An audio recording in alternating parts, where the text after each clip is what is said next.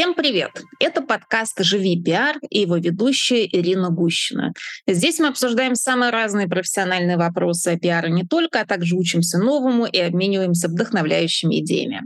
Сегодняшний гость Александр Федорчук, основатель издательства бренд-медиа «Дорогая редакция» в России и глава диджитал-агентства Dears в Дубае. Саша, расскажи, пожалуйста, какими именно проектами занимается твоя команда и где?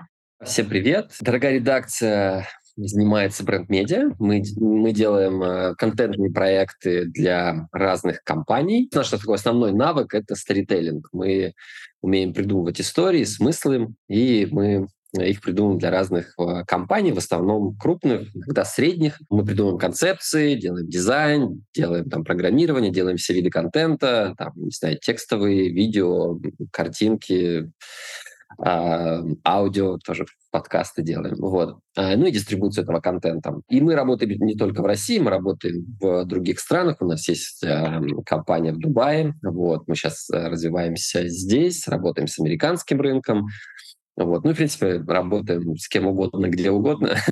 вот. Но это такие основные э, точки. Вот в 23 году э, сегодня кажется, будто мир стал очень всеядным, что существует проекты на самые разные темы, самого разного формата, в самых разных каналах. Вообще, возможно ли сегодня говорить о трендах? И если да, то какие тренды контент-маркетинга ты бы выделил?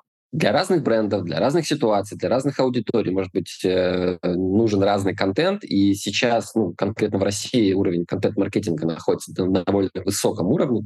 Много брендов делают э, интересных э, проектов. Сейчас, может быть, опять же, наверное, за последний год э, как-то рынок несколько побило, да, с точки зрения амбиций и каких-то, ну, новых свершений, да, вот. А, но, тем не менее, это довольно высокий уровень. Много брендов, как минимум, знакомы с этим инструментом. Я вот сравниваю это с другими странами и вижу, что ну, где-то, например, люди вообще не понимают, как это так, э, вот э, общаться, как-то общаться на регулярной основе с потребителями, кроме как вот с помощью какой-то рекламы, то есть устраивать какую-то вот эту вот лояльность, еще что-то, получать от этого выгоду. Ну, некоторые вот вообще не умеют. Если говорить о трендах конкретно в России вот за последнее время, я, наверное, выделил бы не тот тренд, о котором говорят э, как раз все тренд-вотчеры, э, про всякую там реалистичность, там про минималистичный дизайн, там, про яркость, там, тренд на, двух, на нулевые, да, ну, то есть я бы, на самом деле, все это не выделял, потому что это ситуативные вещи, они подходят, вот, ну,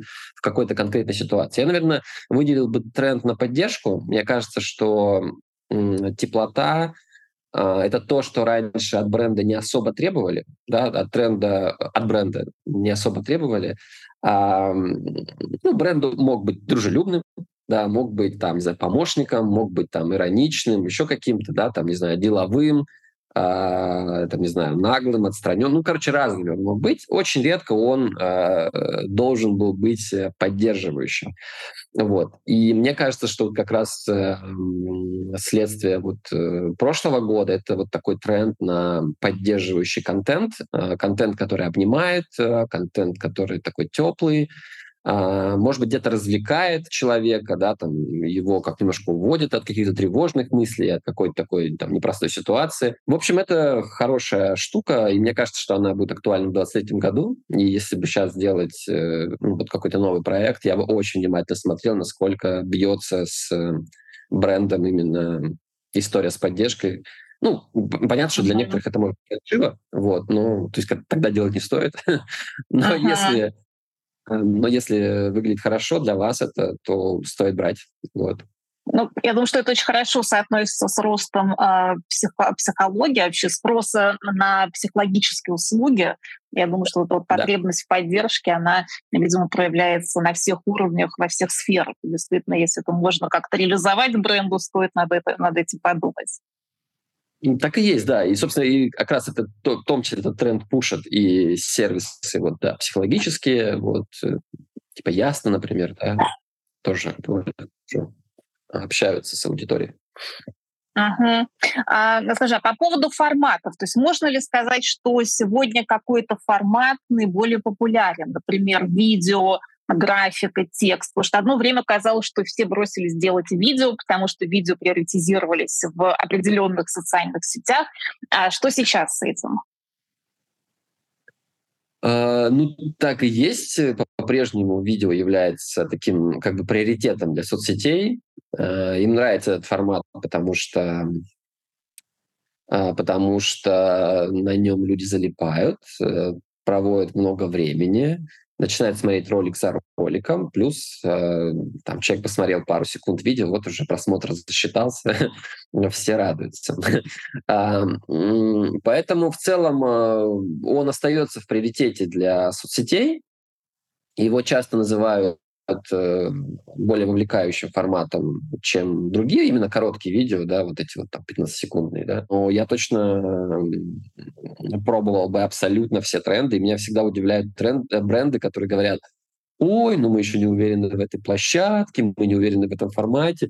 Блин, come on, ты большой бренд, у тебя куча возможностей ну, иди попробуй, займи полянку. Это же, ну, как бы это стоит там, ну, в масштабах ваших маркетинговых бюджетов стоит просто 3 копейки.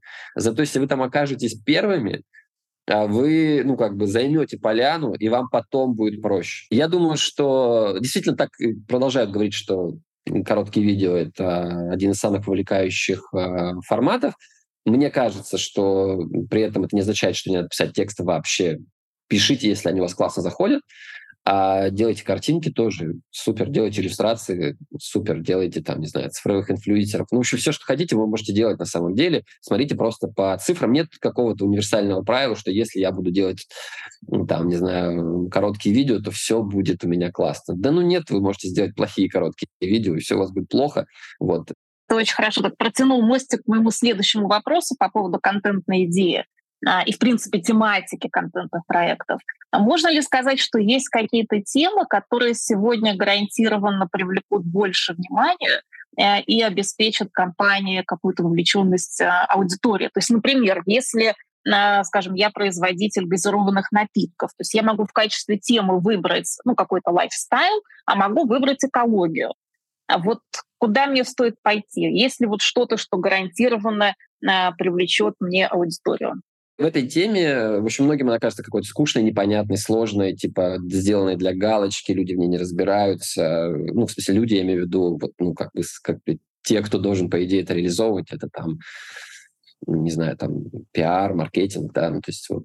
Э, на самом деле эта тема очень откликается у массовой аудитории. Социалка, экология, я даже видел исследования одного бренда крупного, который посчитал, э, насколько все это э, важно для их аудитории. И там были зашкаливающие цифры, там у, у этих двух тем выше 90%. То есть это волнует просто всех. Вот.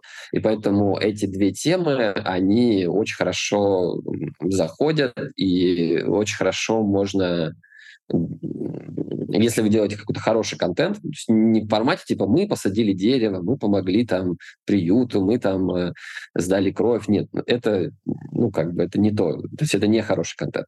Хороший контент — это когда вы будете там, не знаю, там, что-нибудь там рассказывать, там, как именно там, не знаю, там, сортируется мусор, почему его важно сортировать, или наоборот, вы будете доказывать точку зрения. А, не знаю, будете рассказывать про а, не знаю, там, каким образом э, можно решить экологические проблемы, что там происходит с лесами и прочими, прочими вещами. Ну, то есть это какая должна быть более глубокая, интересная информация, такой очень качественный медийный контент на эту тему. Э, у этого будет очень высокая увлеченность. При этом нельзя сказать, что, конечно, это подходит какой-то универсальный способ. Э, хочешь высокую увлеченность, сделай экологию. Ну, uh-huh. конечно, нет. У тебя, если ты ничего не делаешь в этой сфере, если твой, ну, по сути, у тебя нет никакой стратегии устойчивого развития, ну, конечно, все это будет очень фальшиво выглядеть. Да? Ну, потому что не о чем будет рассказывать. Вот. А, а, извини, а в этом году появились какие-то новые темы? Или вот эти две темы, экология и э, социальная тема, они сохраняются? То есть принес ли 23-й год что-то новое, может быть, и в России, и за рубежом, коль скоро вы работаете на разных рынках? Но я думаю, что как раз этот год, э, это, в принципе, традиционно для этой темы. Ее популярность падает в период э, каких-то потрясений. Это было и во время пандемии, то есть она отошла на второй план. Люди там до этого обсуждали, какой вид это ну, кружки, да, там ну, многоразовые стоит использовать, а потом э, кофейни многие даже отказали, ну, как бы отдавали в одноразовой посуде, наоборот, увеличился расход какой-то одноразовой упаковки, и уже никто не думал о том, что там с этим стаканчиком будет. Все Э, использовали их. Вот. Поэтому, наоборот, в период высоких, э, таких серьезных потрясений а эти, значение этих тем снижается, но оно возвращается сразу после того, как вот такой вот новостная повестка как-то успокаивается. Вот. А мне кажется, сейчас, опять же, из-за на фоне потрясений и на фоне того, что все очень сильно наелись полезным контентом, на него был такой большой тренд э, в последние годы. А, он был хороший, э, был, ну, то есть ничего плохого не могу про него сказать. Правда, многие бренды хорошо его отрабатывали, но кажется, что несколько некоторый передоз случился, вот, и слишком много полезного контента и слишком мало чего-то другого. Вот, и поэтому мне кажется, что, опять же, снижается вот значение этого полезного контента, и растет доля, ну, такой вот э, истории про... Ну, во всяком случае, мне это очень нравится, история про как бы позиционирование бренда на фоне какого-то легкого развлекательного контента. Не в смысле, что типа, а, давайте сделаем юмористическое шоу. Нет, но как-то спозиционировать бренд, это, на самом не очень простая задача, э, как-то спозиционировать бренд на вот именно в этой тематике. Это вот легкий развлекательный контент, а Но, есть, да. извини, есть, э, есть примеры удачных проектов, опять же, вот такого легкого развлекательного контента? Ну вот именно так, чтобы бренд прям сам делал, наверное, наверное, прям не скажу. Есть, э, ну вот есть Aviasales, который делает интеграцию uh-huh. с э, всякими подающими надежды э, блогерами, делают с ними интеграцию еще в тот момент, как интеграции в тот момент, когда они еще не стали там какими-то супер популярными, они не стали... Ну, на самом деле, если вы увидите, не знаю, возьмете какого-нибудь популярного блогера, отмотаете вот в тот момент, когда он из такого подающего надежды становится звездой, почти наверняка там окажется интеграция Aviasales. Вот. А, и они очень классно отбирают таких ребят, видят, что человек делает что-то классное, ну и понимают, ну, значит, скоро взлетит, а стоимость интеграции вырастет кратно, старые выпуски пересмотрят. Знаешь, у меня сейчас возник сразу вопрос, а что случилось с теми блогерами, которые были очень популярны в запрещенных сетях?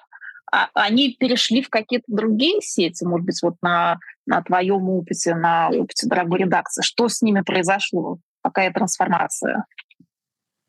Э, да, честно говоря, ничего особенного с ними не произошло. они, они продолжают быть там, где они были.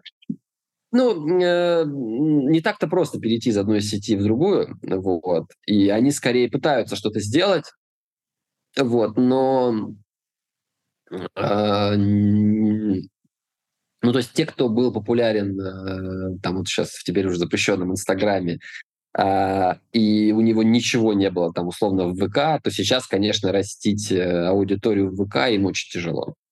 Непонятно с чего, как, э, ну вот то есть, я так понимаю, там какие-то, конечно, процессы идут, где-то э, сами, ну, как бы сам ВКонтакте там помогает, где-то еще что-то, ну, то есть там, наверное, есть какие-то договоренности, какие-то возникают, ну, потому что они тоже заинтересованы, чтобы э, блогеры там с большими аудиториями к ним приходили, чтобы они делали это основной площадкой, еще что-то. Вот. Поэтому там, на самом деле, разные процессы происходят. Кто-то остался, у кого-то упала увлеченность, кто-то, вот, не знаю, кого-то перетянули другие площадки. Ну, то есть все-таки... Но сказать, что там да, есть один тренд, я бы, наверное, не сказал. Ты упомянул, что бренды часто не готовы экспериментировать и скорее идут какими-то проторенными путями. А это сохраняется в текущем году? Или все-таки есть некое оживление, желание попробовать что-то новое? Опять же, коль скоро у нас э, произошла такая трансформация с площадками и со всем остальным. Ну, я думаю, это, конечно, усугубило э, робость, то есть усилило робость, вот, э, безусловно. Ну, это всегда так происходит, когда происходят какие-то э, ну, такие потрясения, кризисные явления, А, бренды, естественно, так немножко втягивают э, голову в плечи, вот, и стараются делать более робкие шаги, и их эм, амбиции э, в маркетинге падают. Редко какие бренды вдруг начинают, наоборот, пользоваться этой ситуацией и занимать освободившиеся ниши. Я, тем не менее, считаю, что для большого бренда и... Ну, то есть мы сейчас же не говорим о каких-то, не знаю, там, миллиардных вложениях. То есть речь же не об этом идет. Да? Для большого бренда это небольшие деньги, и он может э, легко а, а, как раз там, не знаю, попробовать какие-то экспериментальные вещи сделать. И, uh-huh. ну, в общем, okay. не знаю, кажется, что я бы делал. В одном из постов э, в телеграм-канале «Дорогая редакция», который мне очень нравится, пользуясь случаем, я его, опять же, порекламирую. Очень хороший канал о контент-маркетинге, о трендах, о том, что вообще сейчас происходит э, в мире маркетинговых коммуникаций. Так вот, а там упоминался тренд на радикальную реалистичность. И в начале нашей беседы ты сказал, что этот тренд такой сомнительный. То есть он, может быть, есть, но, может быть, не, не столь отчетливо. А Все же э, он существует. Э, характерен ли он для каких-то э, определенных географий, там, условно, для западных стран, а мы еще пока не дошли, не пришли к нему, но все равно придем. То есть что ты думаешь про вот этот тренд на реалистичность? Нет, я думаю, что он, конечно, существует. А, мне как раз... Эм, я его упоминал не как сомнительный в том плане, что а, мне сомнения вызывали скорее там слова вот радикальная реалистичность, что это какой-то нюанс.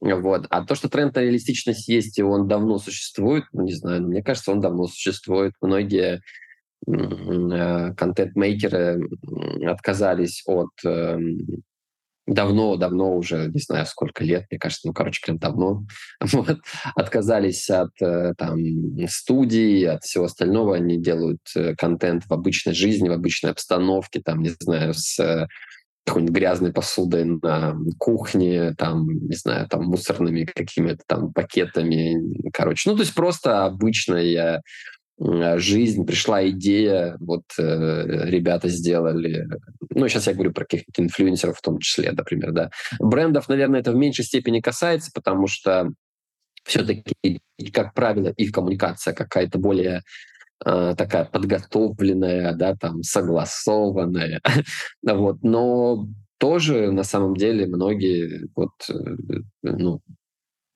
это используют, в том числе в интеграциях с блогерами. Есть э, некий э, тренд на визуальные эффекты, да, и он есть как в реальной жизни. Это э, как это называется, вот этот э, мейкап такой вот э,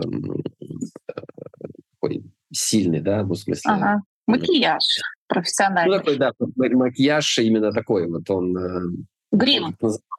Ну, короче, такой прям, да, такой вот э, с большим использованием э, Грим. Угу. э, всяких э, средств, да, э, не знаю, там стразы, какие-то патчи какие-то, в общем, ну, короче, в общем, такое очень нарочитое, да, там, нарочитый макияж. Кстати, вот, наверное, я бы еще среди других трендов выделил бы нарочитость, с которым многие не очень любят работать, потому что кажется, ой, это слишком радикально. Вот. Но мне кажется, что как раз нарочитость — это тоже очень классный бренд, тренд, которым можно пользоваться. И вот, этот вот, э, вот эти вот чудесные э, э, мейки — это как раз тоже об этом. А они дел, делают какие-то, не знаю, классные, опять же, вот с какими-то визуальными эффектами, там, не знаю, студийные съемки тоже, опять же, чтобы обыграть эту нарочитость, вот какую-то чрезмерность, uh-huh. там, какие-то наряды, Э, вот, но со с какой-то своей эстетикой, вот. Ну, мне кажется, же... очень хорошие примеры э, э, вот такой нарочитости и вот этой излишней избыточной визуальности. Это, наверное, вот в фильме «На все везде и сразу» героиня Джо Бутупаки, э, дочь, и она же главная злодейка э, с совершенно безумными мейка мейкапами, в каких-то невероятных нарядах. Это вот как раз, наверное, то, о чем ты говоришь. Ну да, мне кажется, что это не гламур. То есть гламур это все-таки ну, история да, была другое, да.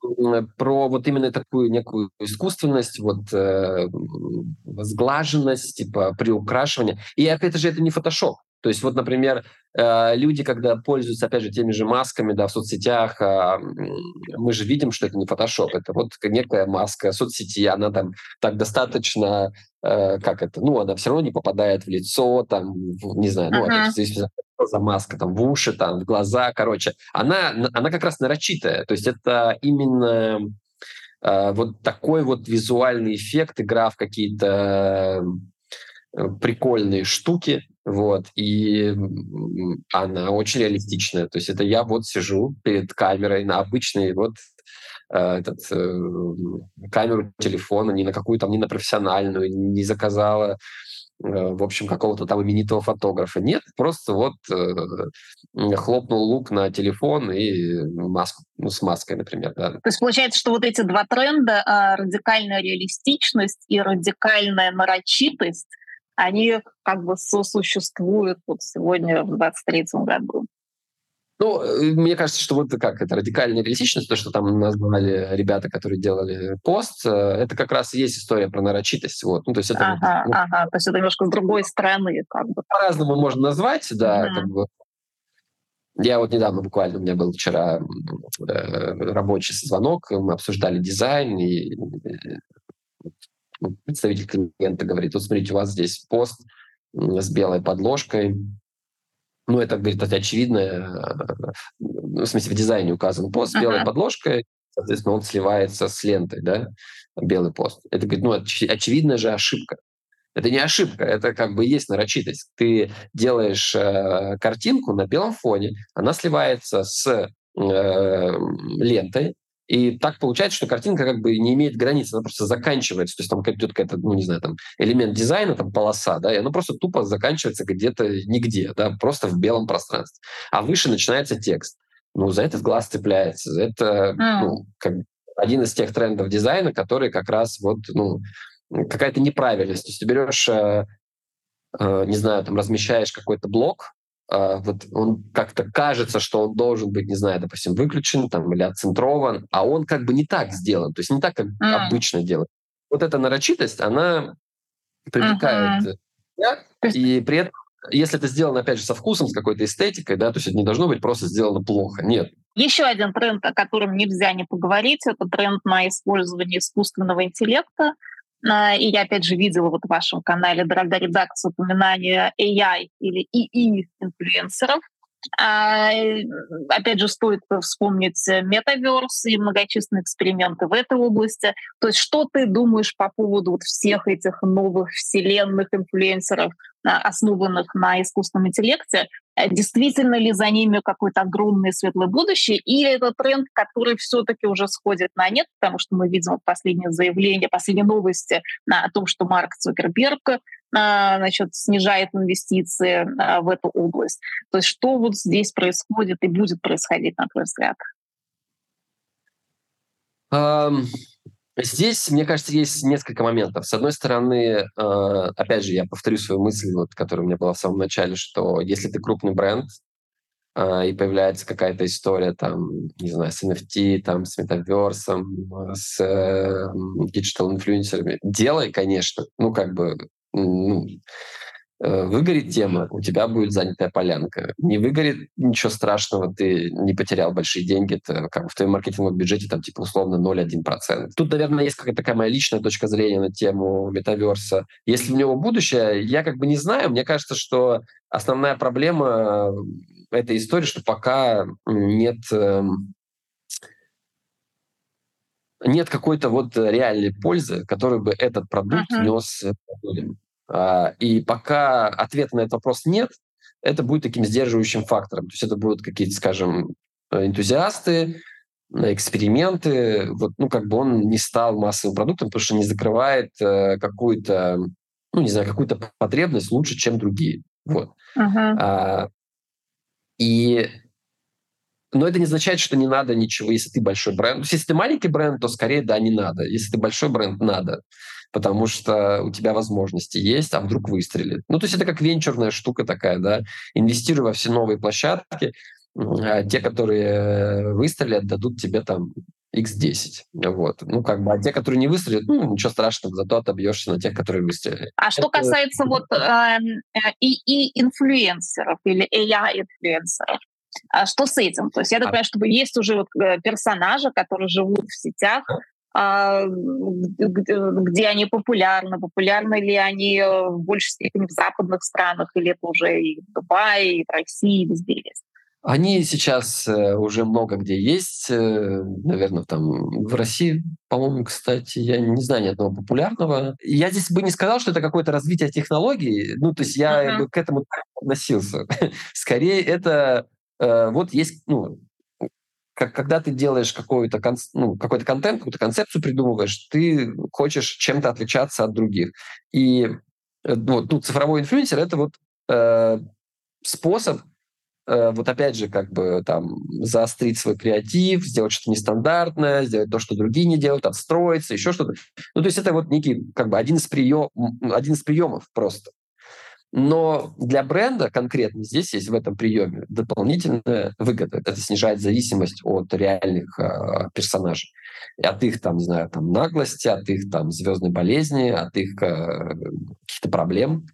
Uh-huh. Вот, проблем нет. Он всегда может быть, то есть ты создал образ, там, не знаю, вот твоя аудитория, например, там, не знаю, там 18-25. Вот ты создал образ человека 20 лет, и он всегда будет 20 лет. Никогда ему не станет больше. Вечно молодой. Понятно. Вечно молодой, да. Перед тем, как начинать контент-проект, вот что нужно сделать? Буквально вот пошагово, один, два, три. Если это контентный проект, то решить, что он надолго. Это важно ну, как бы, ты можешь делать и короткие контентные проекты, но тогда это спецы, там, интеграции с блогерами, еще что-то. Ну, то есть это то, что, на самом деле, бренды хорошо в России умеют делать, это и так, в общем, учить не надо.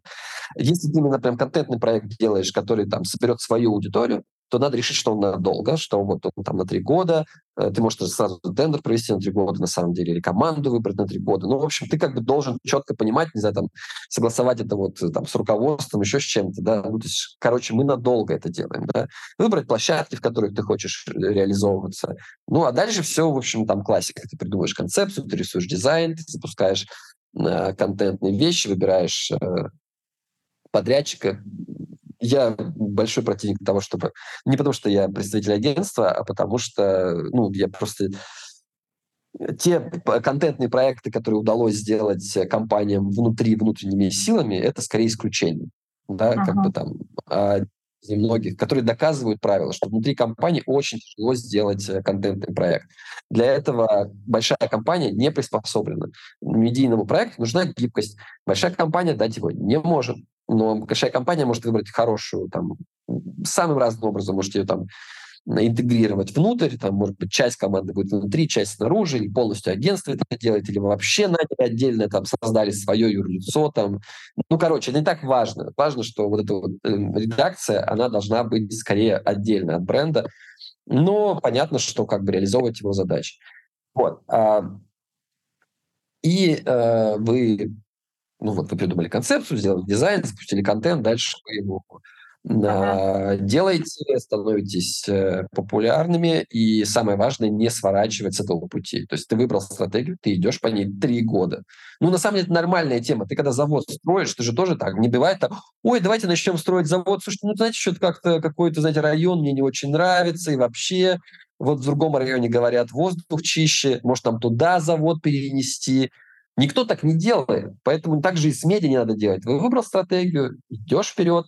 Конечно, первый год всегда он такой, ну там, сложный, ты медленно набираешь аудиторию, вот, э, но потом ты, вот я говорю, твоя популярность будет работать на тебя, она будет, капит, ну, как бы вот начинает все это ага. в прогрессе. Как снежный ком будет нарастать аудитория. Снежный ком. Именно так, да. Именно так вот все это происходит. Контент должен быть классный, хороший, и, ну, вот, ну, как бы он должен быть качественно сделан. У него должна быть нужная глубина, нужная степень развлечения, нужная степень пользы, ну, вот, в зависимости от вашей концепции. Но вы, опять же, если вы приходите на конкурентный рынок, ну, вы совершенно точно должны сделать что-то лучше, чем другие. Нет такой темы, что типа, а давайте будем делать что-то как все, и вот, uh-huh. ну вот если ты будешь делать как все, ну, ну нет.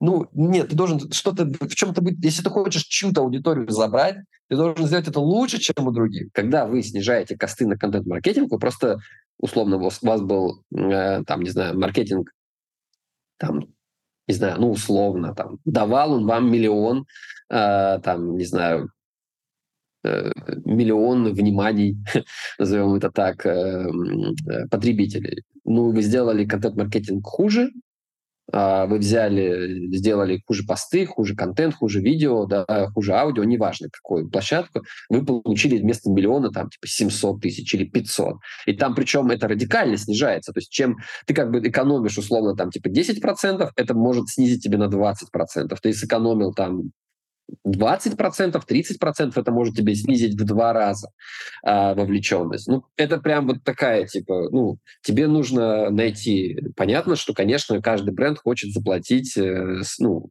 поменьше, но тебе нужно найти тот баланс, когда ты купил классную, качественную команду и заплатил за нее там минимальные деньги, за которые она готова работать, вот, и, ну, как бы дальше э, вперед уже работай с ней.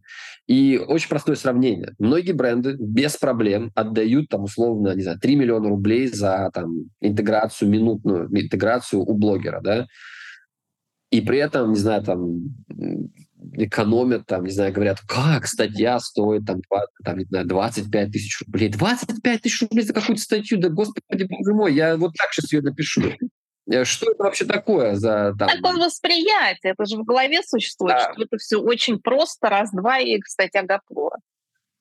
Да, и ну как бы ты говоришь, ну как, ну в смысле, как бы это неправильно, да, ну как бы ну, люди будут писать, человек в этом участвует, да. Он говорит, ну как, ну конечно, у блогера же огромная аудитория, 5 миллионов человек услышит мою интеграцию.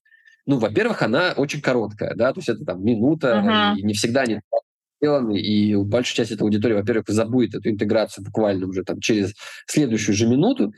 Ну и, блин, э, слушай, ты же в свой канал, опять же, это чужой канал, а, ты там маленький гость на маленьком участке, да, ты получил доступ к огромной аудитории, там, к 5 миллионной, но на своих площадках, на своем, вот, ну, в своих каких-то каналах ты можешь сделать свою аудиторию полностью, она там она, может, забудет твой, про тебя сразу же, да. Тебе надо будет несколько раз там напомнить о себе, еще что-то сделать. На твоей площадке ты, ну, как бы, там, царь и бог. Люди на тебя подписались, они точно знают, на кого они подписались. Что если ты Альфа-банк, в смысле, что если человек подписался на телеграм-канал Альфа-банка, то он точно знает, что он подписался на телеграм Альфа-банк.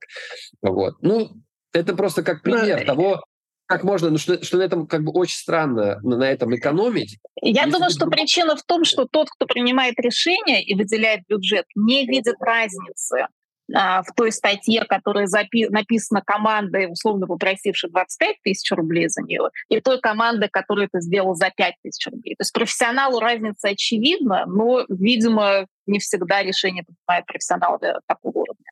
Было невероятно интересно очень познавательно. Спасибо тебе огромное. Я думаю, что позовем тебя еще раз для обсуждения каких-нибудь отдельных аспектов и отдельных трендов, потому что, очевидно, контента у тебя много и очень интересно. Ну, мы давно с этим работаем. Спасибо. Спасибо за приглашение. Буду рад прийти снова.